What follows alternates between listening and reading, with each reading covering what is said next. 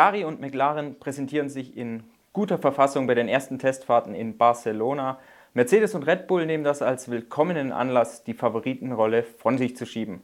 Doch welche Aussagekraft haben die ersten Testfahrten in Barcelona überhaupt gehabt? Darüber wollen Michael Schmidt und ich, Andreas Haupt, in unserer neuen, neuesten Folge Formel Schmidt sprechen. Ja, Schmidt, ich würde sagen, steig mal am besten direkt ein mit Ferrari. Die haben die meisten Runden gedreht mit, glaube ich, 439 an diesen drei Testtagen, waren eigentlich immer schnell. Was hat Ferrari in Barcelona ausgezeichnet? Ja, sicher die zwei äh, Komponenten. Sie waren zuverlässig, ich wüsste jetzt nicht von irgendeinem großen Problem und sie waren schnell, sie waren eigentlich immer schnell. Äh, die, die schnellen Runden kamen mit Leichtigkeit im Gegensatz zur Konkurrenz. Vielleicht der einzigen vergleichbaren war noch McLaren. Also ich glaube, das war das, was Ferrari so ein bisschen zum heimlichen Favoriten gestempelt hat. Aber wir müssen aufpassen, weil sicher im Bahrain noch viele Modifikationen von den Autos kommen werden. Wo war denn Ferrari jetzt in Barcelona, wenn man sich die Strecke anschaut? Ist ja ein ganz guter Mix aus langsamen, mittelschnellen und schnellen Kurven. Wo war, wo war Ferrari besonders gut? Äh, besonders gut waren sie in den langsamen Kurven, also im dritten Sektor. Äh, das war ja letztes Jahr schon ihre Stärke und die haben sie offenbar behalten. Es sieht so aus, als wäre der Ferrari das einzige Auto, was über einen großen Bereich von Bodenfreiheiten stabil äh, Abtrieb erzeugt. Ähm, sie sind hinten relativ hochgefahren mit relativ viel Federweg. Das konnten sich die anderen nicht leisten. Warum konnten sich die anderen nicht leisten? Es gab da ja so ein Phänomen in Barcelona, dass die Autos stark aufgesetzt haben auf der Zielgeraden. Kannst du uns da mal durchführen, was es damit auf sich hat? Ja, also prinzipiell will bei dieser Art von Autos, also den Ground-Effekt-Autos, will jeder so tief wie möglich fahren. Dann muss man natürlich das, auch die, das Fahrwerk härter abstimmen, wenn man knapp über der Straße liegt. Ähm, es kommt aber dabei zu einem Phänomen, was man schon vor 40 Jahren ein bisschen beobachtet hat, in, in einer etwas anderen Form. Ähm, das Auto saugt sich so ab 300 km/h so an der Straße auf, dass es dann aufsetzt. Dabei verliert es natürlich seinen Abtrieb, dann kommt es wieder hoch, dann ist wieder der volle Abtrieb da, dann geht es wieder runter. Das ist so eine Schaukelei, äh, wie auf so einer, Buckelpiste, einer großen Buckelpiste. Und äh, das stört natürlich die Fahrer dann zum Schluss beim Bremsen äh, und es, es malträtiert auch die Unterböden und das Chassis. Da hatten einige Probleme. Jeder muss mit diesem Problem irgendwie zurechtkommen und die einen haben es ein bisschen besser, die anderen äh, etwas schlechter gelöst. Äh, McLaren und Ferrari zählten zu den beiden, die es besser gelöst haben, beide auf unterschiedliche Art und Weise. Du hast den Ferrari-Weg angesprochen, viel Federweg hinten, Bodenfreiheit etwas raufgeschraubt. Was macht den McLaren besonders, um diesen Effekt, dieses An- und Absaugen abzumildern? Ja, Red Bull und Mercedes glauben, dass sie äh, das über eine konstruktive Maßnahme machen, äh, einen, etwas, einen länglichen Slot ähm, an der Kante zum Unterboden. Der sorgt dann für einen Luftausgleich, wenn sich der Unterboden bei hoher Geschwindigkeit so ein bisschen außen, die Außenkanten nach unten auf die Straße äh, äh, biegen dass wenn da die Luft nicht rauskommt, verstärkt das diesen Pumpeffekt. Äh, und offensichtlich hat das bei äh, McLaren gut geholfen. Jetzt muss man sagen, die Teams hatten ja schon so eine Art Vorahnung, dass ihnen das passieren könnte, konnte. Es gibt fast kein Team oder praktisch alle Teams haben Löcher, also Ausschnitte im Unterboden, aber es kommt eben darauf an, wo sind diese Löcher, wie lang sind sie. Sind sie zu lang, verliert man zu viel Abtrieb logischerweise, dann auch in den Kurven. Sind sie zu kurz, bleibt das Pumpen und man verliert wieder Zeit äh, über die Runde gesehen. Und wie gesagt, die meisten oder ja, die meisten haben sich einfach nur dadurch beholfen, dass man die Autos eben dann äh, höher gestellt hat und trotzdem noch hart gefedert hat. Und das ist dann natürlich im Endeffekt zu langsam. Kann man es so vielleicht zusammenfassen, dass es eigentlich für die Teams relativ einfach wäre, dieses Problem zu lösen, aber es extrem schwierig ist, dabei nicht an Geschwindigkeit zu, viel, zu verlieren in den Kurven? Genau, so war es. Das, das, war sicher eines der Hauptmerkmale in, in Barcelona. Das hat auch äh, Toto Wolf so gesagt. Äh, die Lösung zu finden ist einfach, äh, nämlich wie gesagt hoch und hart, aber die ist langsam. Also es geht darum, eine Lösung zu finden, bei der man eben keinen Speed verliert, bei dem die Rundenzeiten gleich bleiben. Und wenn man das so machen kann wie bei Ferrari, ist man ein bisschen freier natürlich. Die können ja auch noch konstruktiv jetzt nachbessern. Ähm, bei McLaren, die haben offensichtlich den richtigen Weg gefunden. Einige andere haben schon angefangen, so ein bisschen in die Richtung zu gehen. Die haben das natürlich auch gemerkt. Äh, bei Haas hat man am Unterboden ein paar Veränderungen gesehen. Auch Ferrari hat im Laufe der Woche noch eine Modifikation am Unterboden gezeigt. Also ich glaube, dass bis Bahrain das jeder gelöst haben wird. Was wird man sonst in Bahrain sehen? Also wahrscheinlich viele verschiedene Lösungen, was den Unterboden angeht, Modifikationen. Was hört man so aus Red Bull und Mercedes-Kreisen? Kommt da noch mal was richtig, richtig Großes? Ja, das hört man so. Also bei Mercedes wird von einem halb neuen Auto gesprochen. Muss man abwarten, ob das stimmt. Äh, Red Bull soll auch relativ viel bringen, McLaren auch. Ferrari hat gesagt, äh, da kommt nicht mehr viel. Äh, wir überprüfen jetzt die Daten und versuchen daraus dann das Auto, so wie es ist, zu optimieren. Das ist, spricht für großes Selbstvertrauen. Ich muss sagen, die Taktik ist vielleicht auch gar nicht so schlecht, selbst wenn Ferrari jetzt in den ersten zwei, drei Rennen dann vielleicht ein bisschen hinten dran ist, weil die anderen eben, keine Ahnung, äh, richtig äh, zulegen mit ihren Upgrades. Aber dann zeigt sich ja erst, welches Konzept eigentlich das Richtige ist. Wir haben ja zehn unterschiedliche Autos und man kann so ungefähr sagen, drei Aerodynamikfamilien. Ähm, ich gehe mal davon aus, dass man nach zwei, drei Rennen so sieht, wo die, wo die Richtung hingeht. Und dann kann natürlich Ferrari viel besser reagieren. Man, man muss ja immer im Hinterkopf haben, dass in Zeiten des Budget Caps jede Modifikation Geld kostet und eben dann am Schluss irgendwo fehlt. Also ich wundere mich ein bisschen darüber, dass Mercedes und Red Bull da so eine Art Testträger nach Barcelona gebracht haben und dann jetzt in Bahrain nochmal mit was Neuem kommen, weil die Teile müssen gebaut werden, auch wenn jeder versucht hat, so wenig wie möglich Ersatzteile mitzunehmen um ihm da Geld zu sparen. Trotzdem, es wurde gebaut, es kostet Geld und es geht einem vielleicht später dann irgendwann mal ab, wenn man weiß, in welche Richtung man reagieren muss. Und vor allem wurden diese Teile ja von Mercedes und Red Bull, wenn es tatsächlich so große Upgrades gibt, schon gebaut, bevor man überhaupt einen Meter auf der Rennstrecke gefahren ist. Da muss man sich ja schon erstens ziemlich sicher sein, dass die Korrelation stimmt mit dem Windkanal und der Rennstrecke. Und zweitens, könnten Sie sich da vielleicht nicht auch selber verwirren, weil man ja jetzt noch nichts hat, wo, wo man jetzt weiter aufbauen kann, wenn jetzt ein ganz halb neues Auto da kommt?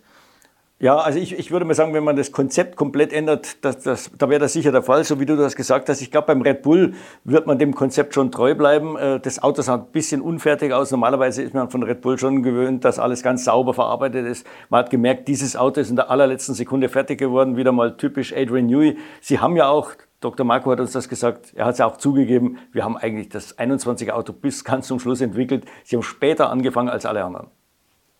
Bei Red Bull ist immer noch so ein, also nicht Fragezeichen, aber man hört immer mal wieder, dass das Team vorzeitig mit Max Verstappen verlängern will. Vertrag geht ja bis Ende 2023. Was hört man so aus der Ecke? Ja, das wird bestätigt. Man ist natürlich im Gespräch mit Max Verstappen, wobei der jetzt relativ wenig äh, Alternativen hat im Moment. Und er wird sicher auch die jetzt versuchen, wenn Red Bull hier nicht den dramatischen Einbruch hat, bei dem Team zu bleiben, das ihn zum Weltmeister gemacht hat. Mit Max Verstappen muss man auf jeden Fall dieses Jahr noch mehr rechnen. Er hat ja jetzt diesen Druck weg, Weltmeister werden zu müssen. Jetzt kann er bei Freiheit auffahren. Und äh, ich würde mal sagen, wenn der Hamilton sagt, äh, es wird, wir werden den besten Hamilton aller Zeiten sehen, weil er natürlich ein bisschen im Revanche-Modus ist, dann wird man wahrscheinlich auch den besten Verstappen aller Zeiten sehen, weil er eben den Druck weg hat, Weltmeister werden zu müssen. Du hattest es schon anklingen lassen. Natürlich müssen wir aufpassen. Erste Testfahrten, alle haben sich erstmal an die Autos herangetastet, die neuen Konzepte kennengelernt. Aber es gibt jetzt verschiedene Teams, die eben sagen, Ferrari gut aufgestellt beim Auto, Ferrari aber auch gut aufgestellt beim Motor, dass sie dort einen großen Sprung gemacht haben. Was hört man so aus der Ecke? Weil bei Mercedes und Honda ist es ja eher so, dass man noch nicht auf den Leistungsstand vom letzten Jahr gekommen ist. Ja, also Toto Wolf hat uns erzählt, dass nach ihren Messungen, zumindest mal in Barcelona, Ferrari mit der meisten Leistung gefahren ist. Man muss dazu sagen, ähm, das Auto sieht ja mit seinen breiten Seitenkästen so ein bisschen äh, nach mehr Luftwiderstand aus, aber Ferrari war bei allen Topspeed-Messungen immer unter den Top 5, also das, der Motor scheint anzuschieben. Ähm, und äh, Ferrari hat auch gesagt, das Hauptaugenmerk lag auf Motorleistung. Man ist ins Risiko gegangen, ganz bewusst, denn am 28. Februar, also gestern, wurde quasi die Technik für die Verbrennungsmaschine eingefroren. Man hat beim Hybrid-Teil noch Zeit bis zum 1. September. Auch da wird man noch nachlegen, obwohl man ja letztes Jahr schon ein neues Hybridsystem gebracht hat. Also auch da äh, volle Power voraus äh, bei Ferrari. Äh, und, äh, und die Zuverlässigkeit, um die kann man sich später kümmern. Äh, was man so hört, ähm, hatten die schon ein paar Probleme mit der Standfestigkeit, allerdings dann in, in Bereichen, ja, wenn es einmal so über 3.000, 4.000 Kilometer rausgeht. Jetzt haben wir gehört von Mercedes, von Ferrari, von Red Bull Honda die Antriebseinheiten. Was ist da bei Renault los? Die haben ja auch einen komplett neuen Motor konstruiert? Ja, ich glaube, äh, Renault hat überhaupt das, den größten Sprung gemacht. Jetzt Sprung in Bezug auf neue Teile oder, oder neue, eine neue Konstruktion. Es ist ein komplett anderer Motor. Zum ersten Mal laut Renault am Gewichtslimit von 150 Kilogramm für die Antriebseinheit. Die waren früher immer drüber gelegen. Äh, sie haben auch Power zugelegt. Das ist die Frage eben, Wie lang können Sie diese Power äh, fahren? Der Motor hört sich auch ein bisschen anders an. Das kann aber damit dazu, zu tun haben, dass Alpine Probleme hatte äh, mit dem DRS. Die fuhren immer mit geschlossenem Heckflügel. Äh, ist die Drehzahl natürlich auch nicht so hoch wie bei den anderen, die den Heckflügel öffnen. Also er ist vom Klang her anders. Vielleicht bleibt das so. Das müssen wir in, in Bahrain mal beobachten. Kann man nach den Testfahrten die Formel 1 so in zwei Gruppen aufteilen? Ferrari, McLaren, Mercedes, Red Bull und dann der Rest, der so ein bisschen dahinter hängt? Äh, kann, man, kann man so sehen, ja. Wobei auch die Lücke da ein bisschen kleiner geworden ist, aber hinten die anderen sechs Teams sind auch sehr, sehr eng zusammen. Man sieht da jetzt keinen, der komplett abfällt wie Williams in den Jahren äh, 2020 und äh, 2019 äh, oder wie Haas im letzten Jahr. Also das liegt auch alles sehr, sehr eng zusammen. Äh, meine, die Haas, die kamen kaum zum Fahren, aber als sie mal zum Fahren kamen, sind sie ordentliche Rundenzeiten gefahren, sogar äh, Nikita Mazepin also wenn man da noch abrechnet, den, den Fahrerfaktor abrechnet, sind die ganz ordentlich dabei im Mittelfeld. Jedenfalls war das der Eindruck in Barcelona. Die Formel 1 hat ja ihre Autos, ihre Aerodynamikkonzepte komplett auf links gedreht, um vor allem das Hinterherfahren zu erleichtern, um für mehr Action auf der Rennstrecke zu sorgen. Was hört man so da jetzt nach Barcelona, nach den Testfahrten? Was sagen die Fahrer? Ist es tatsächlich einfacher geworden, jetzt am vorausfahrenden Auto dichter dran zu bleiben? Es scheint einfacher geworden zu sein. Also die meisten Fahrer berichten das. Manche sagen ein bisschen einfacher, manche sagen in gewissen Bereichen deutlich einfacher. Äh, auch da wird man abwarten müssen, denn äh, wie wir so hören, auch aus FIA-Kreisen haben die Teams noch nicht alles gezeigt. Diese, die, die ganzen Modifikationen, die so ein bisschen vielleicht gegen den Geist des Reglements verstoßen könnten, die zwar nach Buchstaben des Gesetzes immer noch legal sind, aber die natürlich versuchen werden, schlechte Luft nach außen abzulenken, was man ja verhindern wollte mit diesem Reglement. Die sollen alle erst in Bahrain kommen und äh, dann wird sich zeigen, was sie FIA zulässt und was sie nicht zulässt. Äh, es könnte da natürlich dann schnell mal wieder in eine Richtung laufen, dass die turbulente Luft nach außen abgelenkt wird, sich wieder hinter dem Auto trifft und dann quasi das ganze, das, das Ziel der FIA mit diesem Reglement verwässert wird. Aber so richtig viel Zeit zu reagieren hat die vier ja eigentlich nicht, weil eine Woche später ist ja bereits Saisonstart. Äh, das ist richtig. Also da wird man, ich bin da gespannt, was jetzt in, in Bahrain passiert, weil bei den Testfahrten wird man diese Dinge sehen. Wie gesagt, die FIA weiß ja relativ gut, was die Teams bringen. Die müssen ja ihre CAD-Daten abliefern. Äh, und wie gesagt, ich habe da von einem gehört, da sind ein paar Dinge dabei, über die wird es zu diskutieren geben. Ja, sind wir mal gespannt. Nochmal zu den Fahrern zurückzukommen, inwiefern müssen die ihren Fahrstil umstellen, jetzt auf diese neuen Ground-Effekt-Autos? Kann man es so ein bisschen beschreiben? Wie ist es jetzt in schnellen Kurven, in langsamen Kurven? Also in schnellen Kurven ist eigentlich alles gleich geblieben. Äh, in den langsamen Kurven ist sehr viel anders, weil die Autos einfach so schwer sind. Also Sebastian Vettel hat wirklich gesagt, die fühlen sich träger an wie ein Lastwagen. Und zwar nicht nur aus Sicht des Fahrers, im Cockpit, sondern auch von außen. Erst am letzten Tag, als er dann stehen geblieben ist mit einem, äh, mit einem Ölleck, ist am Nachmittag auf die Strecke gegangen. Als er zurückkam, habe ich ihn noch kurz getroffen und er hat gesagt, also selbst beim Zuschauen schauen die langsam aus. Und du musst einfach das viele Gewicht, äh, wenn du da ein bisschen zu spät auf der Bremse bist oder was, dann schiebt das natürlich an und, und schiebt in die falsche Richtung. Also da muss man sehr, sehr exakt fahren. Viele Gewicht ist ein gutes Stichwort. Du hattest die Renault Power Unit angesprochen, die jetzt am Gewichtslimit von 150 Kilo ist. Es gibt ja noch ein weiteres Gewichtslimit das der Autos, 795 Kilogramm müssen die inzwischen schwer sein. Man hört, dass eigentlich nur ein einziges Team an diesem Gewichtslimit dran ist, der Rest teilweise 5 oder sogar 10 Kilogramm drüber. Kannst du uns da so ein bisschen durchführen und auf den aktuellsten Stand bringen? Ja, also wie du schon gesagt hast, es sind praktisch alle drüber. Man sagt, sauber sind die einzigen, die vielleicht so dran sind am Limit angeblich, weil das Auto 9 cm kürzer ist als der Rest, also zumindest mal im Radstand. Der ist ja zum ersten Mal festgelegt auf maximal 3600 Millimeter. Ähm, McLaren ist wahrscheinlich auch noch relativ nah dran. Das zeigt sich daran, dass jetzt schon die Diskussion entsteht, ja, gebt uns doch einfach fünf Kilo extra Mindestgewicht, dann artet das nicht in eine, ein, ein Kostenrennen aus, weil wir die Autos ja leichter machen müssen. Äh, wie gesagt, die beiden Teams wären da, würden da ein Veto einlegen. Das zeigt, dass sie relativ nah dran sind.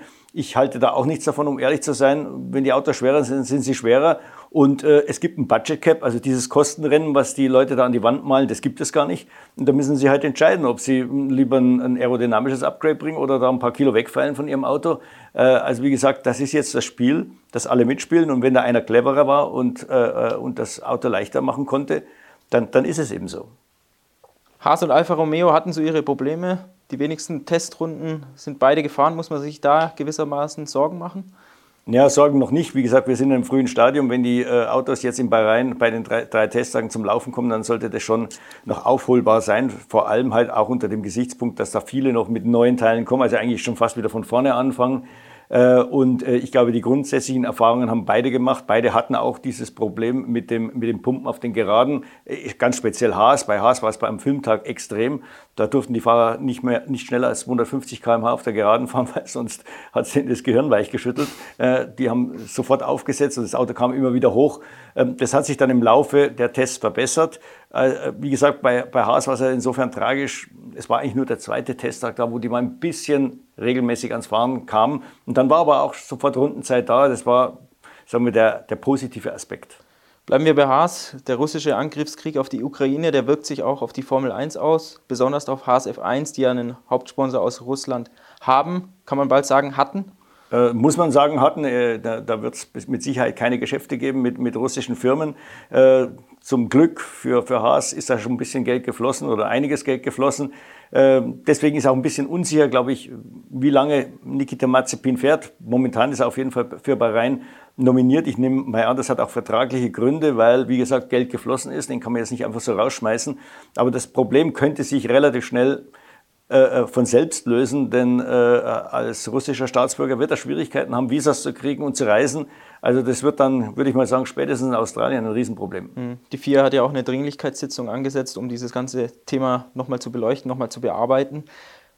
Wer würde denn als Nachfolger für Mazepin in Frage kommen? Ja, so reflexartig fällt einem das natürlich dieser Giovinazzi ein, äh, den Ferrari mit Sicherheit favorisieren wird. Den haben sie ja nicht mehr untergebracht. Und da wäre jetzt plötzlich wieder ein Platz frei. Die Frage ist, ob äh, Günther Steiner da so scharf drauf ist, einen Fahrer zu nehmen, der drei Jahre die Chance hatte und eigentlich nichts gerissen hat, sind wir mal ehrlich.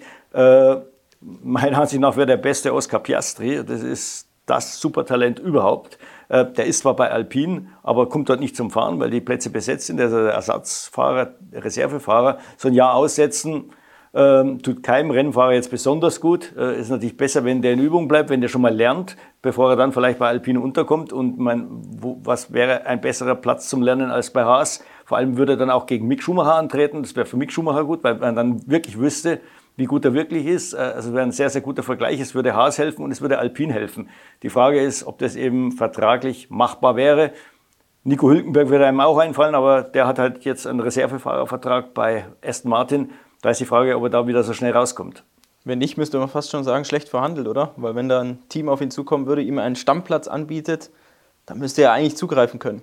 Ja, wenn es so wäre, also wenn wirklich die, dieser, dieser Vertrag mit Aston Martin das Hindernis wäre, dann, dann wäre es schlecht verhandelt, ja. Siehst du Geldprobleme, Geldsorgen bei Haas oder springt da der Eigner in die, in die Bresche? Äh, also Gene Haas wird äh, auf jeden Fall das Finanzloch stoffen, sollte es so bleiben. Ja. Ich kann mir aber vorstellen, dass im, im augenblicklichen Klima in der Formel 1 dass äh, Haas auf jeden Fall einen Sponsor finden wird, vielleicht nicht für die 20, 25 Millionen, die jetzt dann ausfallen, aber irgendwie wird er den Platz schon füllen. Äh, es ist ja, wie gesagt, die Formel 1 ist attraktiv geworden, auch äh, das, das Team hat Aufmerksamkeitswert mit Mick Schumacher im Auto.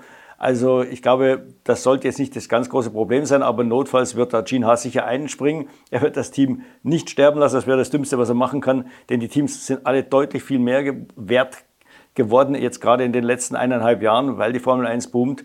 Also äh, jetzt zuzusperren, das würde, würde wirklich bedeuten, Geld rauszuschmeißen. Es klopft ja noch ein zweites US-Team an die Formel 1-Tür. Andretti würde gerne ab 24 mitmischen soll ja auch schon sowas wie eine Art Vorvertrag mit Renault für Antriebseinheiten geben. Was ist so da der letzte Stand und würden die anderen Teams da mitspielen, beziehungsweise haben die überhaupt was zu sagen? Nee, die anderen Teams haben eigentlich nichts zu sagen, solange der Club nicht voll ist. Und der Club ist erst voll, wenn es zwölf Teams gibt. Äh, das Problem ist im Moment für die FIA so ein bisschen, äh, es gibt gar keinen offiziellen Bewerbungsprozess.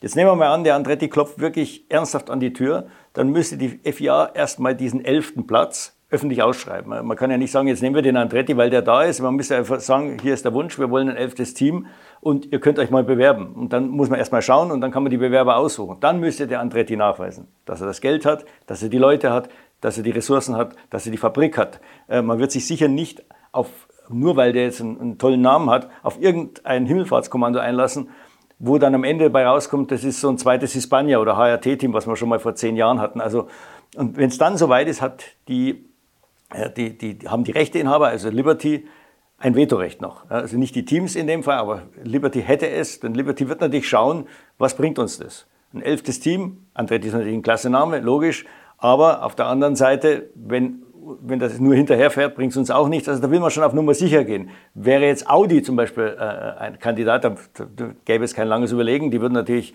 sofort genommen.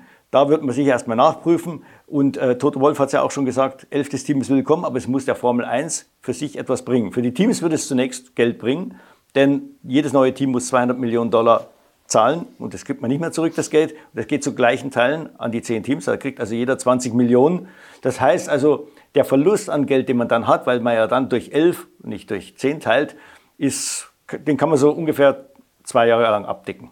Eigentlich müsste man ja meinen, wenn man sich den boomenden US-Markt jetzt anschaut, ein weiteres US-Team. Wir haben jetzt dann mit Miami eine neue Strecke, über ein drittes Rennen wird diskutiert. So ein Name wie Andretti wird ja eigentlich den Hype noch weiter anstacheln, dass, die, dass dann noch mehr Kohle fließt und das ja eigentlich allen Teams dann wieder zugutekommt, oder? Eigentlich ja. Also ich glaube, ähm, so insgeheim sind schon bestimmt die Hälfte der Teams dafür, dass so ein Andretti käme. Das ist das eine. Jetzt gibt es natürlich immer noch die Option, man weiß ja jetzt nicht so hundertprozentig, wie es mit Haas dann 2023 weitergeht. Der Andretti wird mit Sicherheit jetzt probieren, vielleicht da, da seinen Fuß in die Tür zu kriegen. Ja. Ich glaube, er hat schon gesagt, er hat schon millionenfach angefragt, aber immer bisher wurde ihm die Tür zugesperrt. Schmidi, brennt dir noch irgendein Thema besonders unter den Fingernägeln? Mir würde jetzt gerade nichts mehr spontan einfallen. Nee, wie gesagt, ich bin wirklich gespannt, äh, ob da die Teams in Bahrain noch massiv aufrüsten. Wie gesagt, ich würde die Taktik nicht ganz verstehen, wie du schon vorher gesagt hast. Es haben ja alle quasi ins Blinde hinein äh, konstruiert. Deswegen haben wir auch zehn unterschiedliche Autos und nicht äh, äh acht gleiche.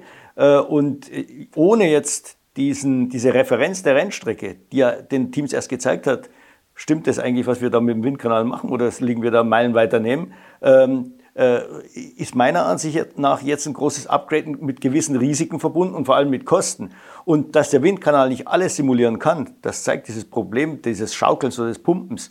Das hat keiner im Windkanal gesehen. Das haben ein paar, die ja, sich auskennen, die haben das, die, die haben die FIA schon vorgewarnt. Also Adrian Newey hat mir erzählt, er, er, wusste, dass das damals schon ein Problem war vor 40 Jahren und man hätte die FIA vorgewarnt, Leute, das könnte passieren. Aber im Windkanal hat sich das gar nicht verifizieren lassen. Hm. Ich glaube auch, dass Ferrari da das richtige Pferd gesattelt hat. Erstmal lernen, das hat man in Barcelona getan, diesem Verständnis aufbauen und darauf daraufhin dann weitere Aero-Upgrades zu entwickeln. Ja, und ich glaube, was man bei Ferrari noch sagen muss, das ist ein ganz wichtiger Faktor. Wie gesagt, dieses Auto scheint über unterschiedliche Bodenfreiheiten gutmütig zu sein.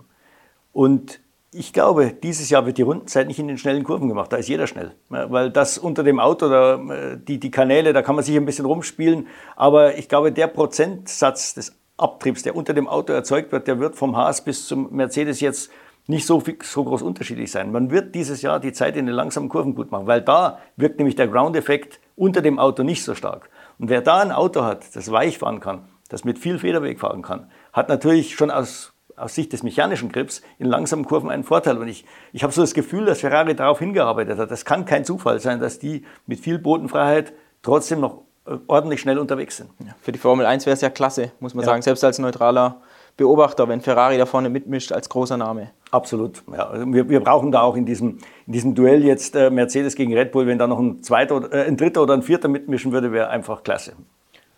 Liebe Zuseher, das war's mit dieser Folge der Formel Schmidt. Es geht dann beim nächsten Mal weiter nach den Testfahrten in Bahrain. Im Anschluss ist ja dann auch das erste Rennen direkt. Und wir verabschieden uns damit für dieses Mal und wünschen Ihnen alles Gute. Servus.